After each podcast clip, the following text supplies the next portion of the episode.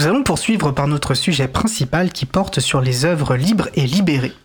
Pour ce sujet, je vais laisser la parole à Laurent Costi, vice-président de l'April et contributeur régulier de l'émission qui va animer cette discussion. Et n'hésitez pas à participer à la conversation au 09 72 51 55 46 ou sur le salon web dédié à l'émission sur le site causecommune.fm, bouton chat. Laurent, je te passe la parole et le micro. Merci pour le micro qui se balade. Effectivement, on est quatre en studio aujourd'hui, ce qui est plutôt, euh, rare. Nous allons effectivement euh, aujourd'hui aborder un sujet autour de la culture libre. On va aller au-delà du logiciel libre et évoquer globalement euh, la culture libre. Donc, et plus précisément, nous allons échanger avec nos deux invités. Aquilegia Knox et euh, Olivier Janera, respectivement autrice et éditeur. Lionel Janera. Lionel. Euh, bah oui, j'ai pas mis de prénom dans mon, dans mon pad, donc ça, ça commence bien. donc nos invités expliqueront euh, d'abord leur prénom euh, et surtout pourquoi et comment ils se sont engagés dans une démarche d'écriture et d'édition sous licence libre, à contre-courant quand même des modèles standards. Nous leur poserons quelques questions autour de leur cheminement pour en arriver là, et puis euh, voir un peu les écueils qu'ils ont pu traverser, et puis surtout les perspectives qui s'ouvrent à eux euh, dans, dans ces démarches-là. Voilà, bah, je vais vous laisser vous présenter tous, tous les deux. Donc, euh, je sais pas qui veut commencer. Aquilegia D'accord, merci. Bonjour. Bonjour. Eh bien, moi, en fait, je suis entrée euh, dans le monde du libre par l'informatique, c'est-à-dire que je connaissais le principe des licences libres parce que euh, j'ai connu euh, le principe des logiciels libres. Et puis, euh, quand j'ai commencé à vouloir publier mes premières nouvelles, euh, à les partager sur Internet, je suis allée sur un site euh, dont certains se souviennent peut-être, euh, qui s'appelait à l'époque In Libro Veritas. Et c'est là que j'ai déposé mes premières nouvelles, euh, ravie de pouvoir choisir euh, de, de, de, les, de les diffuser sous licence libre ou sous licence ouverte. Donc euh, j'ai fait mes petites expérimentations, c'était un milieu en pleine effervescence, il y avait beaucoup de, de gens avec qui partager, des gens très motivés par le libre aussi. Et puis, euh, comme ça, j'ai pu euh, me lancer aussi dans mon premier euh, roman euh, en auto-édition, coécrit avec euh, mon compagnon Léo Sigrane. Et puis, on avait choisi donc euh, une licence. euh, si mes souvenirs sont bons, c'était euh, juste une CC BY NCND, il me semble. Et, mais j'avais des nouvelles sous divers, diverses licences, euh, aussi bien art libre que d'autres, parce que j'avais envie d'essayer. euh, de Est-ce qu'on peut que- réexpliquer chaque terme de la licence pour les gens qui ne connaissent pas Oui, S'il te plaît? Bien sûr. Merci. Donc euh, licence Creative Commons. Donc euh, by ça veut dire que il faut toujours citer euh, l'auteur euh, original ainsi que tous les auteurs euh, éventuels qui ont pu contribuer. NC euh, pas de hum, d'usage non commercial euh, autorisé sans accord euh, des auteurs et puis ND euh, pas d'utilisation dérivée donc euh, non plus sans l'accord des auteurs. Donc si on veut faire une traduction par exemple, il faut d'abord demander l'accord des auteurs. Merci, c'est important, je pense, de le préciser. Merci. Voilà, donc euh, j'ai pu comme ça essayer avec des nouvelles sous diverses licences, c'était très chouette. Voilà. oui, et, voilà. Et, et moi, je suis Lionel Janra. Euh, je suis, euh, je suis édi- enfin, gérant de la maison d'édition de PVH Édition. On est basé en Suisse. Mon parcours, euh, c'est que ben, je suis libriste, c'est-à-dire que moi-même, j'essaye, dans la mesure du possible, à titre privé, d'utiliser des logiciels libres. Et puis, il y a neuf ans, quand j'ai lancé la maison d'édition, c'était avant tout pour un. J'avais vraiment envie de, créer une maison d'édition, mais euh, je n'avais pas du tout là encore euh, véritablement. la- Enfin, c'est compliqué de, monter une maison d'édition. Il y a des questions de contrat, il y a des questions de, plein de choses. Et euh, pour me simplifier la vie, ben, euh, j'avais pas imaginé euh, réinventer euh, la manière d'éditer parce qu'il y avait des outils, des contrats, modèles, etc. Et puis, euh, petit à petit, notamment l'année dernière, ma réflexion euh, est, venue sur le fait que pourquoi, euh, alors que je défends le logiciel libre et, la culture libre, c'est quelque chose qui m'intéressait, pourquoi ma maison d'édition ne ferait pas elle-même le pas Mais je ne voulais pas le faire, disons, dans le vide. Donc j'ai pris le temps de la réflexion et puis de réfléchir en fait qu'est-ce que signifiait, enfin, si je libérais les œuvres euh, de la collection, qu'est-ce que euh, ça aurait comme impact sur mon activité euh, d'éditeur? Et puis là, en fait, j'avais, il se trouvait que, bon, comme j'étais déjà proche du livre, j'avais une partie de mes auteurs qui étaient des gens déjà convaincus, comme euh, mais aussi euh, Plume, Lionel Dricot, euh, ou Thierry Crouzet, qui avait aussi pas mal expérimenté dans ce domaine-là. Et euh, ben eux, je leur aurais parlé, il n'y a pas eu beaucoup à discuter, mais il fallait aussi avoir l'autorisation des auteurs, parce qu'on libère pas une, une même si théoriquement j'en avais le droit, c'est pas ma manière de fonctionner. Donc, euh, je voulais avoir euh, l'accord des auteurs. Il a fallu leur expliquer tout ça. Donc, ça a pris un peu de temps. Et en janvier dernier, on a libéré la, toute la collection principale de la maison d'édition, qui est la collection Ludomir, spécialisée dans la science-fiction, la fantasy, le, euh, la fantasy et le fantastique. Voilà. Merci beaucoup. Alors c'est vrai que je précise, mais enfin tu l'as un peu dit, mais c'est vrai que vous êtes venu de Suisse pour l'émission. Je tenais à le souligner parce que c'est quand même un, long trajet et nous sommes honneurs de vous de vous recevoir aujourd'hui. Euh, je fais une toute petite précision. Euh, Étienne me faisait remarquer qu'effectivement on a parlé des licences Creative Commons avec la clause NDNC. Alors elles ne sont pas considérées comme libres, mais ça peut être finalement à un moment donné des transitions pour aller plus vers de vers des licences libres. Ça, permet de passer des étapes, de convaincre les gens et puis d'aller après plus vers des, des licences libres. Vous avez, je crois, tous les deux un passé dans le jeu de rôle, finalement, ça, oui, ça, c'est quand même un dénominateur commun. Et c'est finalement, euh, est-ce que, est-ce que ça, comment dirais-je, orienter un peu vos, logiques d'écriture, vos logiques euh, par rapport au, libre que ce soit en éditeur ou en, autrice? Comme euh, je laisserai la parole ensuite. Alors, on s'est connus dans du, grâce au jeu de rôle, d'une part. au niveau de ma manière de voir le, le droit d'auteur, en fait, le jeu de rôle est un, un média très collaboratif. Et euh, avant d'être éditeur, j'ai été aussi auteur. Et pour moi, en fait, cette conception même euh, euh, de s'attribuer une création de manière absolue, ça m'a toujours semblé un peu bizarre. parce que on réalise à quel point on prend des influences. Le jeu de rôle est, est un est, est, un média qui pioche ses influences dans euh, les œuvres, dans euh, de, de, de, toutes parts. Et, et en réalité, je pense que cet ADN là, euh, c'est aussi ce qui m'a, m'a nourri et qui a qui m'a fait par, ouais, sauter le pas. Alors moi c'est marrant, j'avais pas fait le lien, mais en, en y réfléchissant, c'est vrai que le jeu de rôle c'est collaboratif et beaucoup de choses que j'ai écrites, je les ai écrites autour du jeu de rôle. Euh, que ce soit le, le, roman qui est publié euh, maintenant chez PVH Édition ou euh, même plein de, de, nouvelles et de petits textes qui sont maintenant plus chez ILV mais chez Atramanta toujours en, en, lecture libre. Ça, c'est c'est beaucoup de textes qui ont été en fait conceptualisés à plusieurs puisque ils sont souvent dérivés de parties de jeux de rôle. Ouais. Donc c'est toujours de la collaboration. Donc c'était naturel de les mettre sous licence au moins ouvertes, mais il y en a pas mal qui sont sous licence libre. Et puis comme ça, si d'autres collaborations pouvaient voir le jour, ça pourrait être dans, l'échange qu'on a eu euh, avant l'émission, tu m'as dit les communs de l'imagination font avancer l'histoire. Moi, j'ai trouvé ça très très très très beau, quoi. Enfin voilà, je, je l'ai relevé quand tu, quand on a échangé, mais je trouvais que c'était ça illustrait bien finalement un peu la démarche, la logique et euh, voilà, ça enfin ça, ça explique bien le, la logique.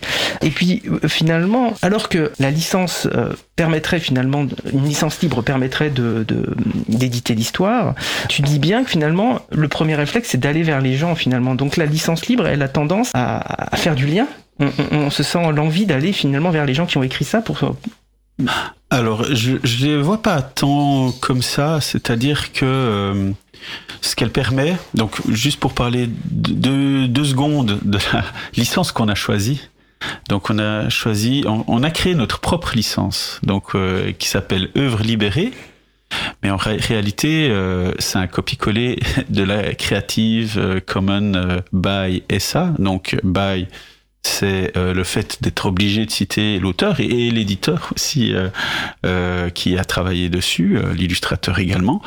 Et puis ça, c'est le copyleft, c'est l'obligation en fait quand on reprend une œuvre de en fait de la repartager dans les mêmes conditions. Et puis pourquoi Parce que et c'est compatible aussi avec la licence art libre. On avait vraiment envie de, de montrer cette cette diversité euh, qui existe dans, en tout cas dans le copyleft. J'aimerais quand même dire, parce que moi je suis un grand fan du copyleft, Je pense que je n'aurais jamais. euh, donc le copyleft, c'est cette. euh, on est obligé de, reprendre la même licence lorsqu'on la partage. Parce qu'en fait, elle permet. C'est-à-dire que j'aurais pas édité sous une licence qui ne serait pas copyleft. Parce que euh, le rôle aussi de l'éditeur. En fait, le copyleft euh, ben, permet de protéger aussi l'œuvre de manière à ce que, au niveau commercial, c'est que quelqu'un qui le reprend retravaille le texte ou l'adapte euh, en livre audio ou j'en sais rien. Il y, a, plein de formats ou en bande dessinée ou autre. Ben, en fait, les gens ils sont totalement libres de le faire. Ils n'ont pas besoin de signer un contrat avec nous. En fait, ça permet d'éviter de la paperasse. Et puis la personne, elle est garantie que si elle a fait du travail, elle peut partager son travail. Mais en réalité, ça permet une collaboration parce qu'en fait, il a tout intérêt à de venir me voir et puis dire, mais en fait, j'ai fait un beau travail. euh, Qu'est-ce que vous en pensez? Et euh, en réalité, on peut, euh, si on veut faire une collaboration, signer un contrat, trouver les manières que nous on a peut-être pour promouvoir son travail, etc. Donc en fait, euh, le- la, la- licence libre, elle permet en fait une collaboration euh, frictionless, c'est-à-dire sans friction. C'est qu'en fait, il n'y a pas besoin d'aller euh, sonner chez Disney pour prendre euh, ceux qui défendent très fort leur, euh, leur euh, copyright pour avoir le droit de se l'approprier et de le partager. Donc moi j'invite et, et en fait c'est- une des raisons de cette expérimentation, c'est de rendre possible une collaboration sans friction. Oui, on sait que quand on va chercher quelqu'un qui a publié avec une licence libre, finalement, on va être dans le même état d'esprit et que ça va, ça va, ça va couler de source, quoi. En fait, on va, avoir, on va avoir envie de collaborer, ça va être beaucoup plus fluide. Mais, mais pas forcément, parce qu'en fait, la réalité dans le monde, c'est que des fanfictions de Harry Potter ou euh, de Twilight, euh, les gens, ils- en fait, ils, en fait, la réalité, c'est que beaucoup, en fait, aussi, là, on se rend compte que les gens, quand ils prennent un livre et ils l'apprécient, c'est pas la licence qui va euh, les faire apprécier ou pas. Mais il se trouve que, en fait, s'ils ont envie de se l'approprier, ils le feront. En fait, les, le- le- les, les, les barrières euh, mentales qu'on fait sur le copyright, en fait, c'est des barrières surtout qui sont légales. Et, et le truc, c'est que nous, en fait, les gens qui se le réapproprient, ils n'ont pas honte de l'avoir fait. Et donc, ils peuvent venir vers nous en disant, ben, je l'ai fait. Et en fait, c'est ce que j'espère. C'est l'ouverture de cette collection a vraiment pour but de, et pour le moment, je l'expérimente déjà à, petite échelle. On verra. euh, en fait, il est encore un peu tôt pour faire un bilan, mais Vous reviendrez, vous reviendrez dans un an, quoi. Ou dans, ou dans deux ans. ouais. Ou dans deux ans. Ouais, parce que des, des, des- quand on aura adapté un, un fi- en film, non, Ouais, c'est- c'est ça. dans, dans 5 ans alors. Bon. Euh, je voulais peut-être une dernière question sur le jeu de rôle. Je crois qu'on avait évoqué aussi une expérience malheureuse de, de, de- de volonté d'édition d'une histoire de jeu de rôle avec un éditeur qui finalement avait mis la clé sous la porte. Est-ce que vous pouvez raconter peut-être ce passage-là? Si ça, si ça a une Alors, pertinence. en fait, en fait, dans mon histoire, quand j'ai commencé à, à écrire et à travailler aussi un peu dans quelque chose qui est touché un peu à de l'édition, si on veut, de la rélecture, des choses comme ça, c'était pour le jeu Agon. Et puis, c'était édité par une maison d'édition qui s'appelait Multisim, qui avait mis la clé sous la porte. Et puis, euh, toute la communauté autour de ce jeu se- s'est retrouvée euh, euh, à ne pas plus pouvoir avoir, euh, avoir des, des nouveaux livres parce qu'en fait les ayants droit ils n'arrivaient pas à se mettre d'accord. Donc euh, nous on faisait, on continuait à écrire, mais euh, c'était euh, au bord de la légalité. Oui, ça rejoint finalement ce qu'on défend quand on dit le, le- le logiciel libre a quelque chose de pérenne. C'est quand l'éditeur finalement qui a, qui, a, qui a développé le logiciel, bah, justement met la clé sous la porte, le code étant ouvert, un autre éditeur peut prendre, peut prendre à, à bras le corps le- la suite du logiciel et on se retrouve finalement dans exactement la même situation. C'est c'est assez similaire finalement. Moi je pense aussi qu'Akil Yagia elle a une expérience euh, aussi avec un autre éditeur. Je pense que je te laisse la parole. Oui, tout à fait. Euh, parce qu'en fait, euh, mon, mon roman euh, Adjaï aux mille visages, qui est une série, donc le, premier tome, Ceux qui changent, a commencé par être publié en ligne sur atramanta.net. Et ensuite, j'ai fait la démarche d'essayer euh, de trouver un éditeur, un éditeur. Dans mon esprit, j'aurais aimé trouver un éditeur qui puisse éditer sous licence libre en même temps qui édite de la fantaisie. C'était euh, impossible. Déjà, trouver un éditeur en soi, c'était très très très compliqué. Donc, euh, j'ai trouvé une maison d'édition qui était une, une maison d'édition, alors à compte d'éditeur, hein, on m'a rien demandé de, de, débourser, mais qui éditait euh, à la demande et qui ne faisait aucune promotion.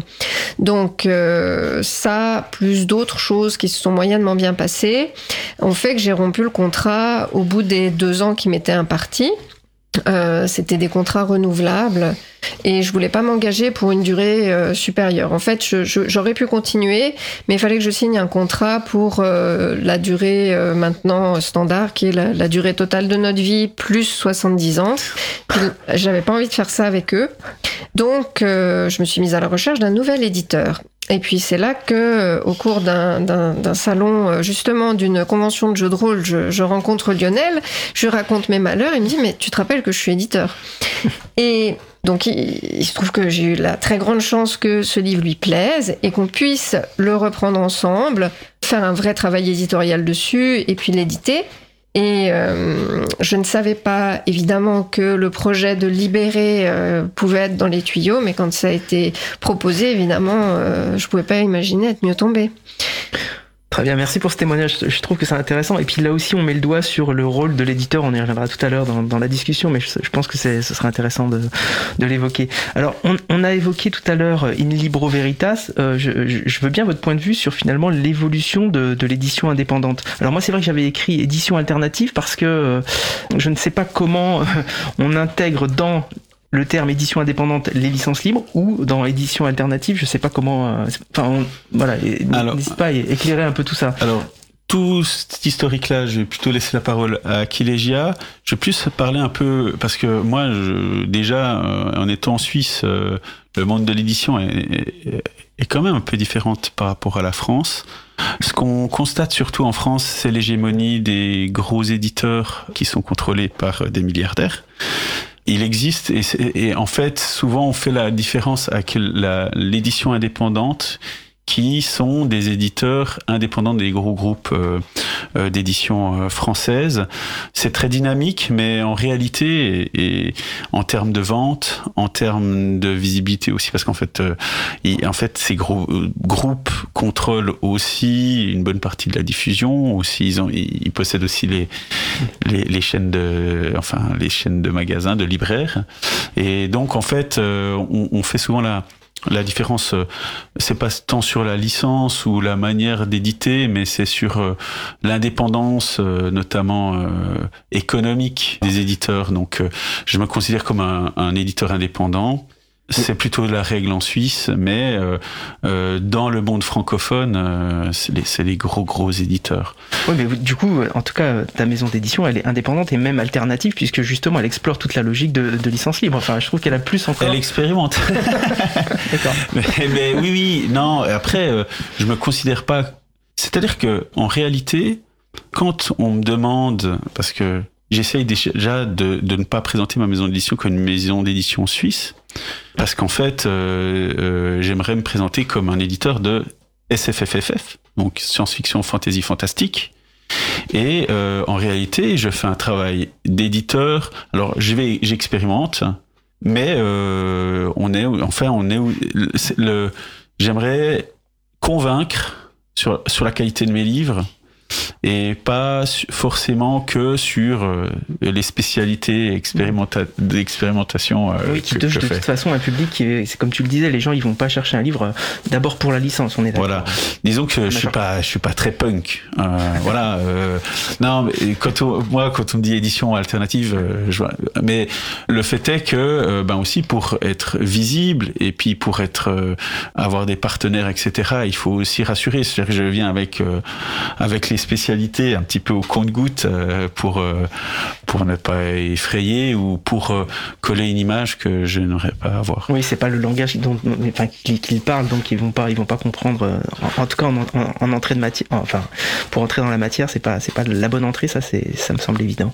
Tu, tu peux compléter éventuellement par rapport un peu à cette histoire de, de l'édition indépendante du coup alors moi, de ce que je connais euh, de l'édition indépendante euh, libriste. Ouais, plutôt libriste. Du coup, on parlait d'In Libro Veritas. Euh, voilà. c'est vrai que j'avais croisé ça dans mon parcours libriste, mais je l'ai vu disparaître à un moment donné. Enfin, c'est pareil, c'était mes débuts, donc j'appréhendais pas tout ça, mais...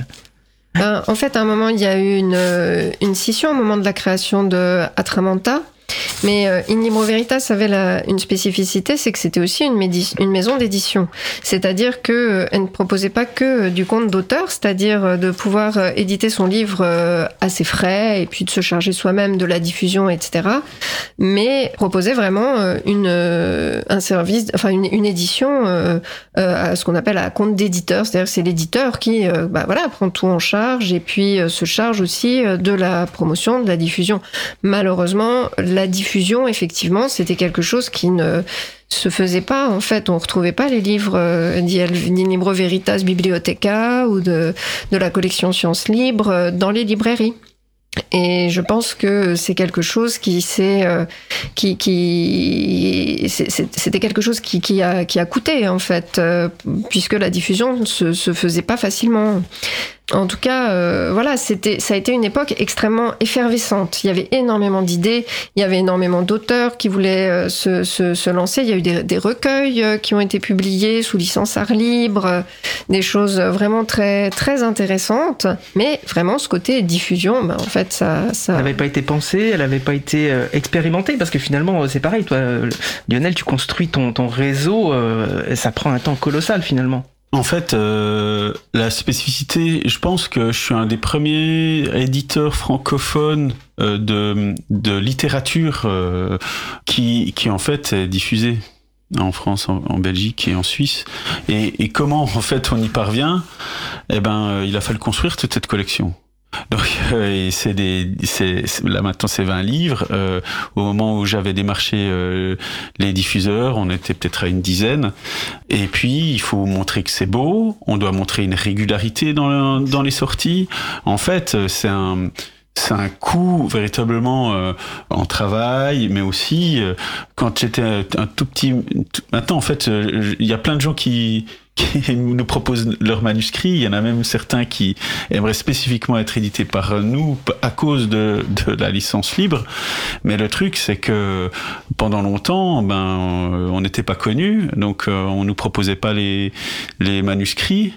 Et donc, euh, il a fallu ben, travailler là-dessus. Maintenant, on a cette chance. C'est aussi euh, un moment où tout ce gros travail euh, de pouvoir être dans les librairies, d'être connu aussi, euh, il a été fait. Je me suis dit, maintenant, on va, on va essayer. Enfin, j'ai un peu de temps, j'ai un petit peu de temps de cerveau disponible, j'ai un petit, et maintenant, on va essayer autre chose. Et l'autre chose, ben, c'était de, de, de libérer la collection.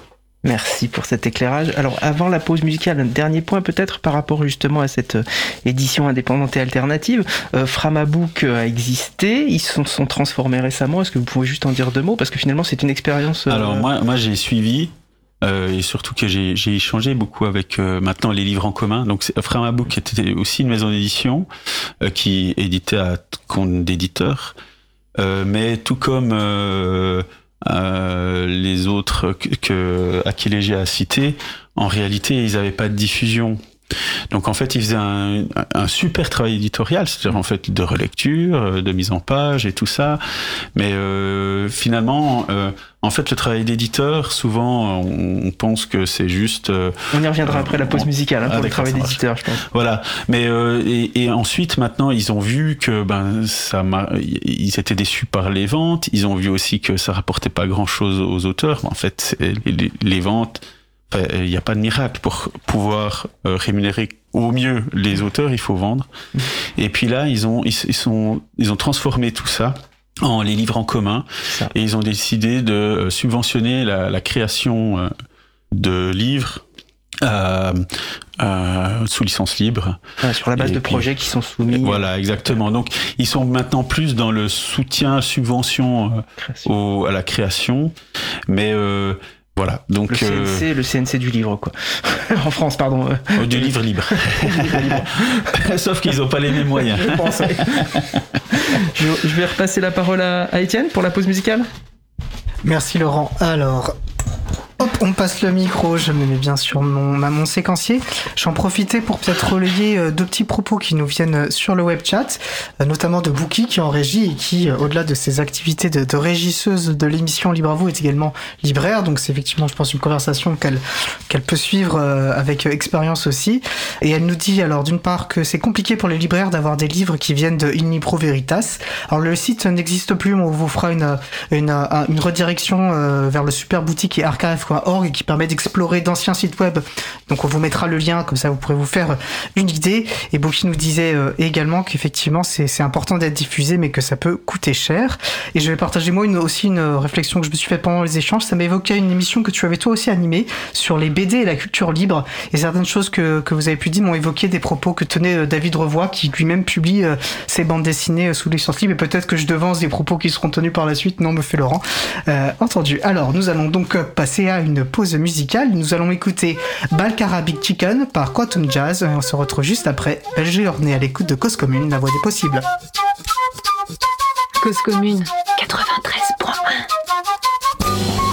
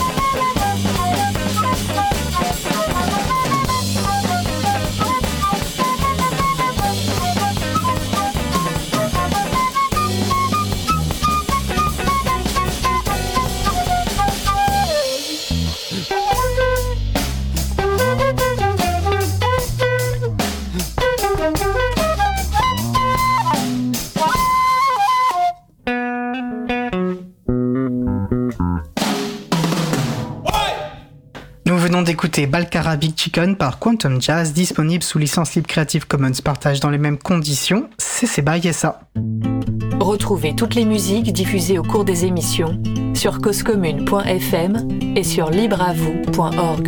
Libre à vous, libre à vous, libre à vous. L'émission de l'April sur les libertés informatiques.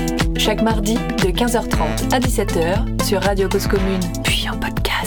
Et nous sommes donc de retour sur la radio Cause Commune. Je suis Étienne Gonu de l'April pour Libre à vous.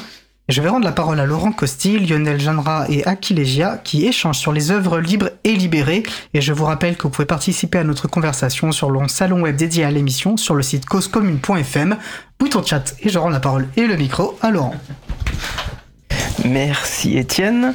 Alors, euh, donc on va enchaîner un peu sur justement le, le métier d'éditeur. Alors, faut quand même se rappeler que la communauté libriste, elle s'est quand même cristallisée contre un éditeur de logiciels, Microsoft à l'époque.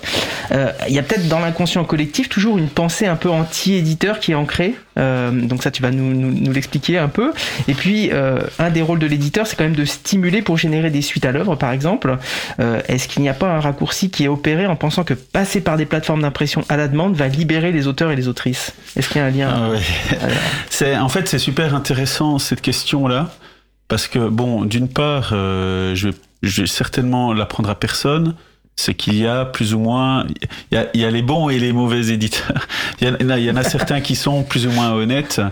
Je vais pas donner de nom. Et, et la réalité, comme je l'ai dit avant aussi, c'est que euh, les gros éditeurs, enfin la, la, la masse d'éditions en France, euh, mais aussi dans le monde, c'est des gros, des grosses boîtes, peu importe personnel. Et puis, et puis souvent, euh, il y a aussi, faut aussi la, la réalité, c'est que de, de plus en plus de gens écrivent et ils aimeraient être édités et euh, ils sont prêts à, un peu à tout euh, pour euh, pouvoir le faire. Et puis c'est comme ça que Amazon Enfin, D'abord Lulu, mais ensuite Amazon se sont engouffrés dans la brèche. Alors Lulu, c'est un éditeur. Enfin, c'est un, un prestataire en ligne voilà pour faire de l'impression à la demande, c'est-à-dire que vous mettez votre livre, puis après vous pouvez commander. C'est comme Amazon. Euh, on peut en imprimer un, deux, cinq, exactement. et puis n'importe qui peut en commander, et puis ils sont livrés à la maison. Mais la réalité, c'est qu'en fait, ces gens-là ne font pas tout le travail d'éditeur. C'est en fait les gens, ils se disent on peut se passer d'éditeur parce que ils se disent ben je le mets en ligne et puis je commande, puis j'ai un livre chez moi, donc je suis édité. Et en fait, le travail d'éditeur, il va bien plus loin que ça. Euh, je vais prendre euh, une expression de Plume qui dit euh, PVH édition, c'est un peu comme une écurie euh, d'auteurs, euh, dans le sens où ben on prend les œuvres et on accompagne aussi les auteurs. on crée comme une équipe et en fait, on va on va travailler pour que on va mettre en valeur. Il y a le travail de mise en valeur du livre. Donc, par exemple, euh, dans notre cas, on a cette collection Ludomir qui a une, une, un parti pris graphique très fort et qui va créer aussi une unité euh, pour euh, tous les livres et au final où ils vont être ils vont pouvoir être mis en valeur. Et des beaux livres, c'est aussi euh, la seule manière de pouvoir être en librairie, d'avoir une, identité forte. On va travailler avec eux aussi pour améliorer les textes parce que la plupart du temps, par euh, exception, euh, ben en fait, il, y a toujours un regard extérieur est, est bien, et puis après on va le faire imprimer, et puis après, on va faire tout le travail de promotion auprès des médias éventuellement, euh, le travail aussi auprès des, du diffuseur qui lui-même va faire le travail auprès des libraires.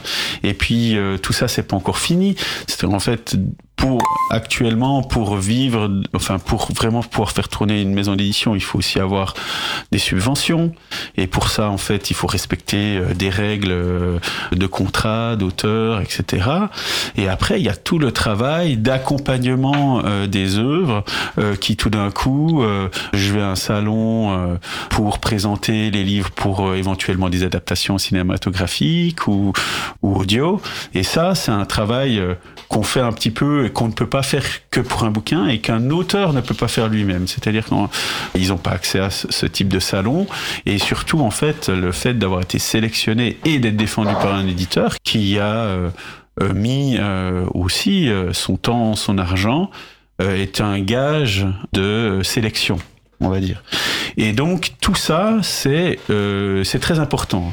Et c'est un socle que un auteur tout seul je dis pas que c'est impossible, mais va difficilement pouvoir mettre en place tout seul.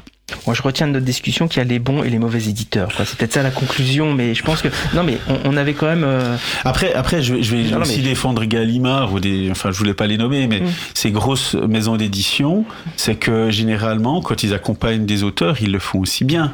C'est-à-dire qu'en fait, c'est juste que euh, ils le font pas tout à fait de la même manière. C'est des, c'est des, des, salariés. Euh, euh, ils ont pas les, ils, ils, éditent aussi beaucoup de, de livres. C'est-à-dire certains éditeurs par exemple, euh, je pense que notre maison d'édition, moi, elle se, elle se caractérise par la qualité des textes. Mais en fait, c'est pas parce que on est euh, on est des génies. C'est juste qu'on n'a pas le même modèle d'affaires. Nous, on n'a pas les moyens de sortir 50 euh, bouquins euh, dans l'année dans une collection parce qu'en fait, on n'a pas les forces vives, on n'a pas non plus forcément les manuscrits. Et la sélection, c'est nous qui la faisons. Et on a une ligne éditoriale. Alors qu'en fait, d'autres éditeurs qui collection, SFFF, il y, en a, ben en fait, ils vont en sortir plein et ça va être le public qui va faire la sélection. Pour eux, c'est pas un problème euh, d'avoir un livre qu'ils vend à 50, 100 exemplaires. Euh, ils se disent, ben, en fait, on va pas le sortir le suivant. Ça veut dire qu'il n'y a pas de public. Et voilà.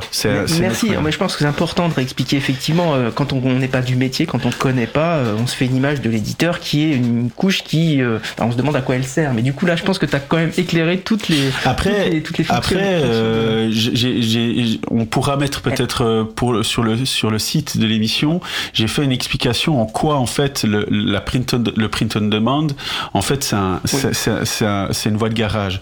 En fait, c'est ultra cher. Et en fait, c'est euh, Lulu ou Amazon qui prennent toutes les marges. Et puis en fait, ces marges, c'est celles qui permettent aux libraires euh, de vivre. Euh, le diffuseur, l'éditeur et, Oui, j'étais tombé sur l'article, j'avais j'ai mis le lien. Enfin, je, je, passerai le. Il sera sur le site, hein, le lien. Il y a pas de. Je trouve que c'est un éclairage qui est extrêmement intéressant.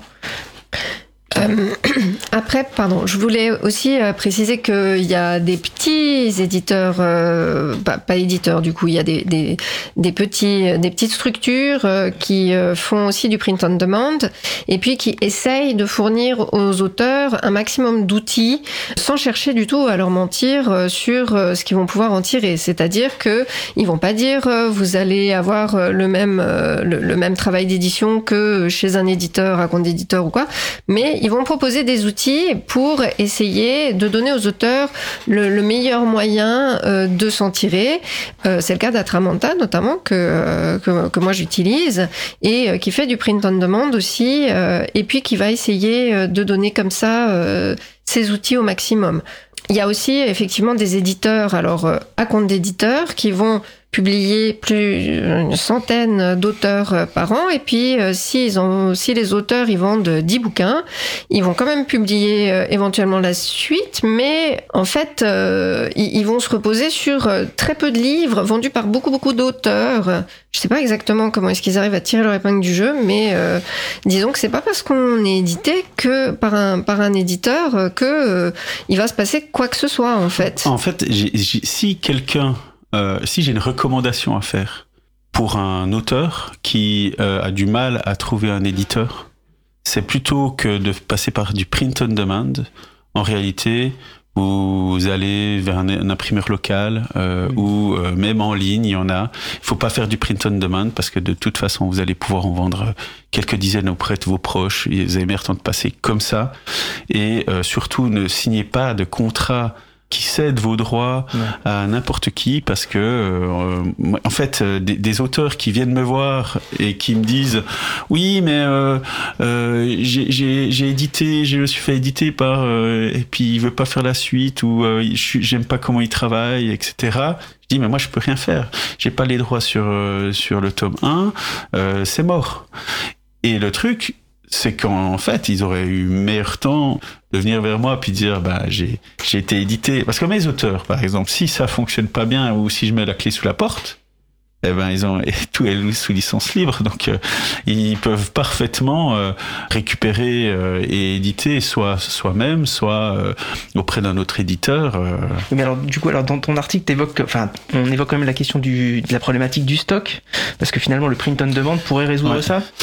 oui, alors effectivement, en fait, souvent les gens ils disent mais j'ai pas de place chez moi. Alors la réalité, c'est que si tu imprimes 100 bouquins, ben ça prend pas déjà tant de place que ça. Vous choisissez pas de faire un grand format euh, à 3 euh, enfin euh, voilà. Ce que je veux dire, et, rapidement vous allez en vendre.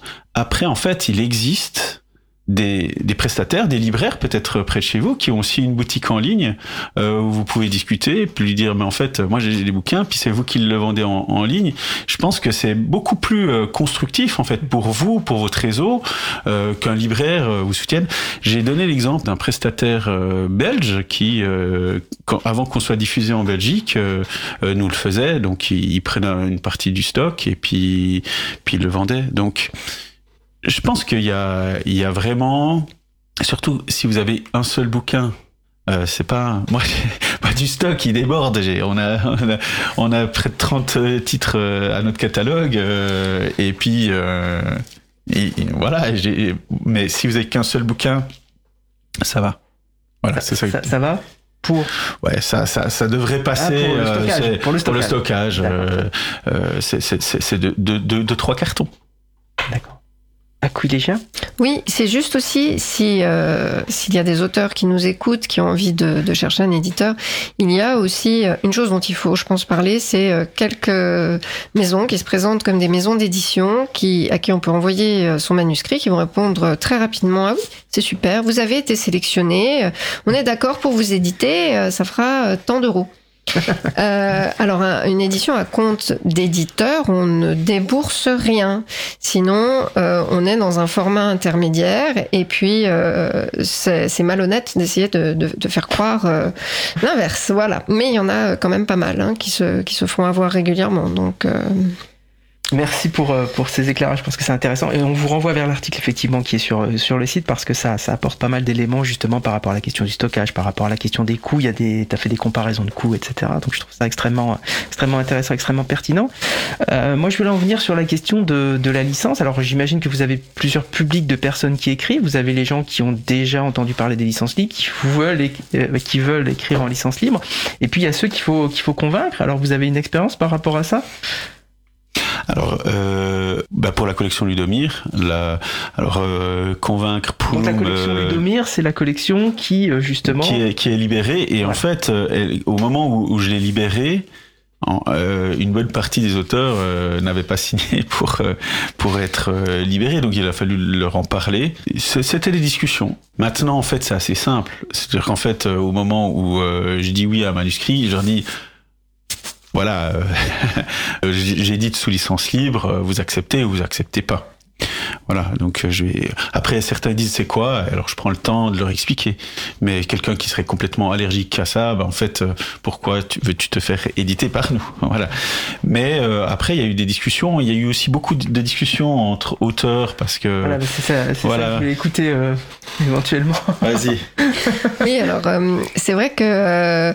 Euh, j'ai pas mal d'expérience euh, à ce niveau-là parce que même déjà sur les forums de In Libre Veritas à l'époque, de Atramanta, euh, bah, les auteurs en parlent entre eux et, et c'est vrai que euh, ces, ces, licences, euh, surtout les licences libres, font un peu peur. Et puis donc avec les auteurs PVH, on a eu exactement les mêmes discussions. Et la, la première chose qui va revenir, c'est d'accord, mais alors ça veut dire que quelqu'un peut prendre mon, mon travail, l'éditer et que je ne touche pas un centime. Il va le vendre et moi je toucherai rien.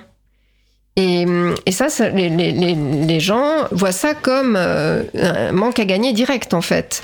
Et du coup, on, va. Enfin, moi, euh, je leur explique ma démarche, euh, qui est déjà de, de, réfléchir que, bah, déjà, si quelqu'un trouve mon travail et puis veut l'éditer, bah, c'est qu'il en a entendu parler. Donc, ça veut dire que ça marche déjà pas mal. Si il fait ça, bah, on va en parler encore plus. Moi, je pourrais dire aussi que je préfère que les gens achètent tel ou tel. De toute façon, il y aura toujours mon nom sur la couverture. La personne sera obligée d'utiliser la même licence. Ça veut dire qu'elle le fera en pensant bien que d'autres pourront exactement de la même manière euh, éditer à leur compte. Et puis, en fait, tout ça, ça va surtout euh, agir à faire connaître ce livre et que moi la version sur laquelle je vais éventuellement toucher de l'argent eh bien du coup on va en parler aussi Merci. Alors du coup, oui, euh, tu évoquais aussi le, ton expérience avec euh, Atramenta euh, et, et, justement ces licences et la clause NCND. Je sais pas si, si, tu veux compléter ce que tu viens de dire, mais je trouve que euh, c'est de toute façon des arguments qu'on entend avec avec le logiciel libre aussi, hein, c'est et, et qu'il faut systématiquement contrer, prendre le temps d'expliquer, et ça, ça prend du temps. Oui, exactement. C'est les mêmes arguments, en fait. Moi, quand j'explique euh, le principe d'un logiciel libre ou le principe euh, de l'art libre, les gens me répondent les mêmes, euh, les mêmes questions, en fait. Et sur, sur Atramenta, c'est vrai que j'en discutais avec son, son fondateur Thomas Boitel il n'y a pas très longtemps. En fait, les gens vont avoir tendance à utiliser les licences les plus restrictives. Aussi, probablement parce que la licence la plus libre, dès plus on ouvre les droits aux utilisateurs, aux lecteurs, eh bien en fait, plus l'auteur euh, va avoir peur parce que c'est pas du tout dans l'air du temps de penser comme ça. Et en fait, il y a une espèce de, rouleau compresseur derrière qui nous formate à penser d'une certaine manière.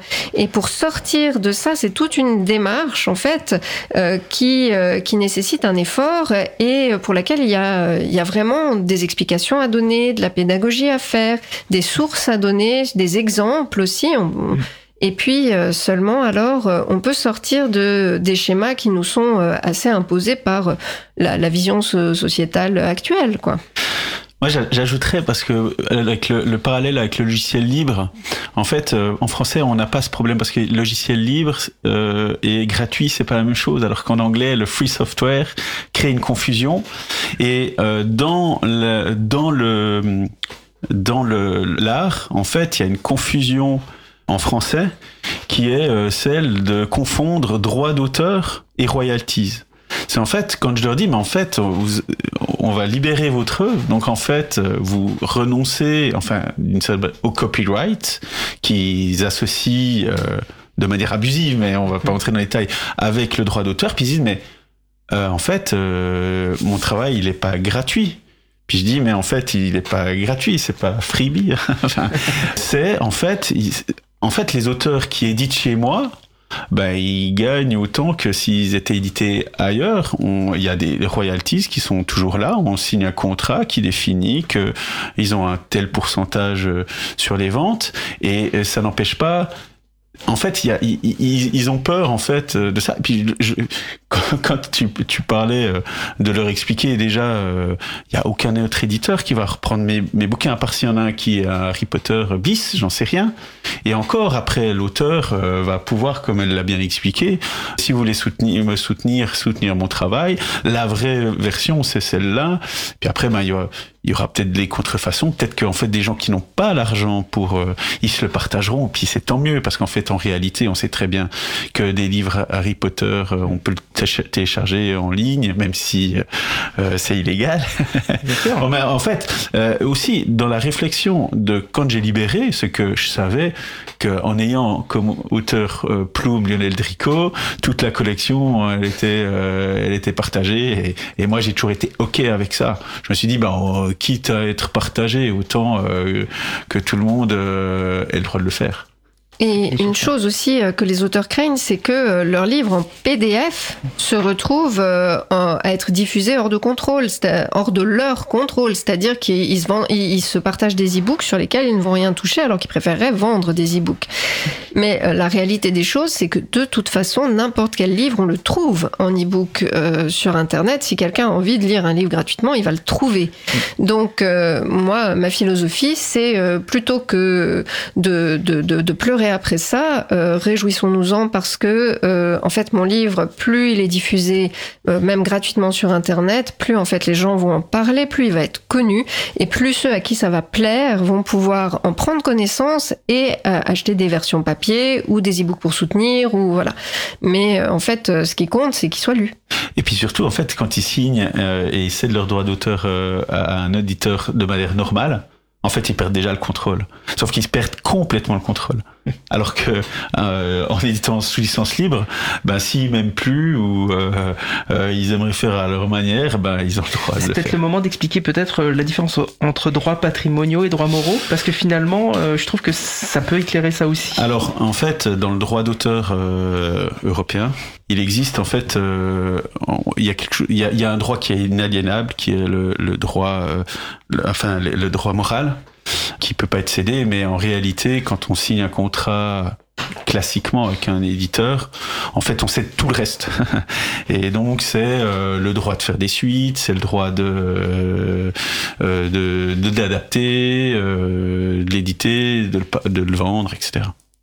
Oui, je pense que c'est important de, de, Tout à fait. de.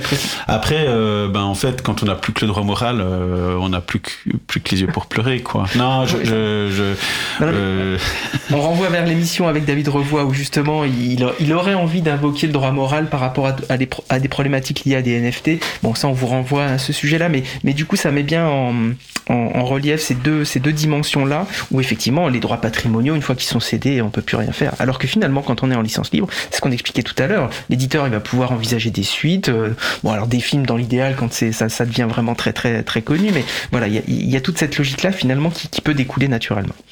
Il nous reste euh, à peu près 5 minutes.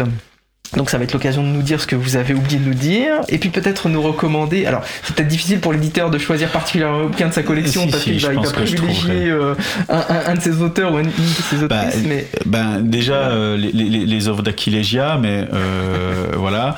Mais je pense que si vous êtes amateur de science-fiction, il y a dans toute la colle- collection vraiment, alors ces quatre livres, c'est One Minute de Thierry Crouzet, qui est vraiment quelque chose qui sort de l'ordinaire. C'est un, roman en quatre parties qui est sous forme de saison, et chaque euh, chapitre c'est une minute, mais c'est tout le temps la même minute vue chaque fois par un- une personne autour du globe différent. Et euh, on découvre petit à petit, un peu comme un tableau impressionniste, chaque minute est, est un point et la fresque globale apparaît au fur et à mesure. Et vraiment, c'est quelque chose, euh, euh, c'est vraiment dans toute la collection celui qui sort le plus de, de- des standards. ce sera mon cadeau de Noël donc.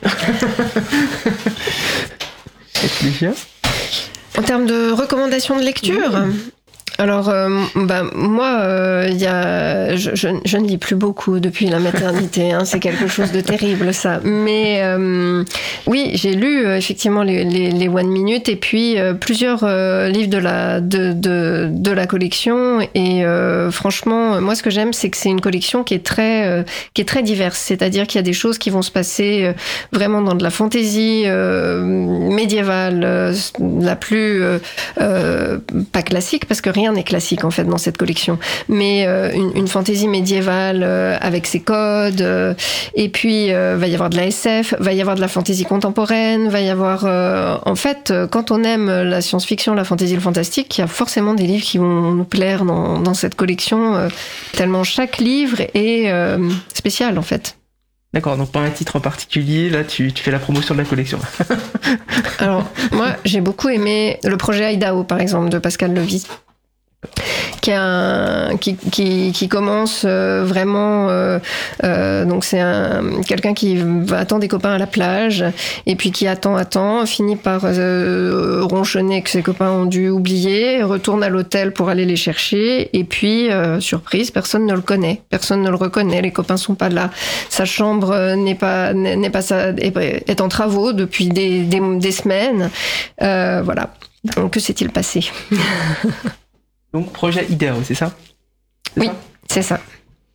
Et puis, quand même recommander l'œuvre de d'Aquilegia, donc Ceux qui changent et ceux qui viennent, qui est dans la série Agile aux mille visages. C'est de la fantaisie, euh, c'est de la fantaisie aussi inclusive, donc avec un personnage qui est euh, euh, métamorphe, donc qui change de sexe, qui est gender fluide, et c'est extrêmement une histoire très prenante, mais qui euh, aborde aussi des thématiques de genre, d'identité de genre, de maternité, de paternité. D'actualité aussi, d'accord. Très bien, est-ce que vous avez un dernier, euh, un dernier mot à dire? Ben moi j'ai- j'aimerais euh, dire en fait merci de nous avoir donné le micro, mais aussi pour bien y, il y a quelque chose aussi qui est important, c'est que ben, on est une entreprise commerciale, on a des salaires et tout ça, et, et qu'en réalité euh, l'achat d'un livre euh, c'est euh, le modèle économique principal qu'on a. On, on, on est déjà vendu dans les librairies et tout ça. Et puis que, en fait, euh, notre démarche, euh, on, on, va essayer de, de la d'aller au bout en fait euh, de l'idée de, de, de, de collection sous licence libre, mais que vraiment euh, le succès aussi de, cette expérience euh, va dépendre aussi euh, de la survie ou de, la, du développement en fait des, des possibilités de pouvoir aussi pouvoir servir de modèle tout comme quand j'avais commencé à, à, être éditeur, euh, ben, j'avais repris euh, des modèles de, de contrats qui étaient euh, sous licence privative, enfin classique, voilà classique. Et ben en fait, il manquait de modèles. Alors il y a, y a des maisons d'édition, je pense notamment à Copyleft qui vient de terminer son, son crowdfunding pour pour une, une qui est en fait une maison d'édition, je crois basée en Normandie qui édite aussi sous licence libre. Ils, fait des, ils font des, des, recueils de nouvelles de science-fiction, euh, solar punk. Euh, donc voilà. Et je pense que en réalité, ben en fait, plein, la plupart de nos lecteurs, ils s'en fichent de la licence. -hmm. Mais le fait que euh, on puisse euh, aussi euh, ben, intéresser les, les personnes des, log des logiciels libres, des, des, de, qui soutiennent l'art libre, ben, en fait, ça va nous aider à, à développer en fait l'expérience. Et puis surtout, euh, allez-y, partagez. partagez, euh, euh, je, je te, je te, partagez et surtout appropriez-vous les bouquins, faites-en ce que vous voulez. La licence, elle est là pour ça. À qui déjà pour conclure? Et si j'ai un conseil à donner à toutes les personnes qui, euh, qui écrivent, qui n'ont pas, euh, voilà, qui, qui, qui, ont franchi le pas de l'écriture, c'est surtout, mais faites-vous lire. Allez, mettez vos textes en ligne, proposez-les, allez lire les autres, échangez. Voilà, c'est ce qui se passe sur Atramanta et euh, ça fait vraiment des communautés très chouettes et ça, on apprend beaucoup. Et avant de passer justement dans toute la démarche de la recherche de maisons d'édition, etc., eh bien, en fait, c'est vraiment euh, quelque chose d'extrêmement enrichissant pour soi et pour ses textes. Merci beaucoup pour cette conclusion. Merci beaucoup à tous les deux. Je vais passer la parole à Étienne qui va faire avancer l'émission. Merci Laurent et merci donc à nos deux invités, Akilega Nox et euh, Lionel Genra, donc une autrice et euh, de la maison d'édition euh, FPV... PVH. PVH. Merci. Euh, donc vraiment un échange passionnant. Et tu parlais des cadeaux de Noël. On a, moi j'ai effectivement Lionel a amené les bouquins, c'est vraiment de beaux objets aussi. Donc voilà, n'hésitez pas à les découvrir ces, ces livres, à les commander chez vos libraires. voilà. Libraire indépendant. Chez libraire indépendant, bien sûr. Et Bouki hoche de la tête, je pense, en régie.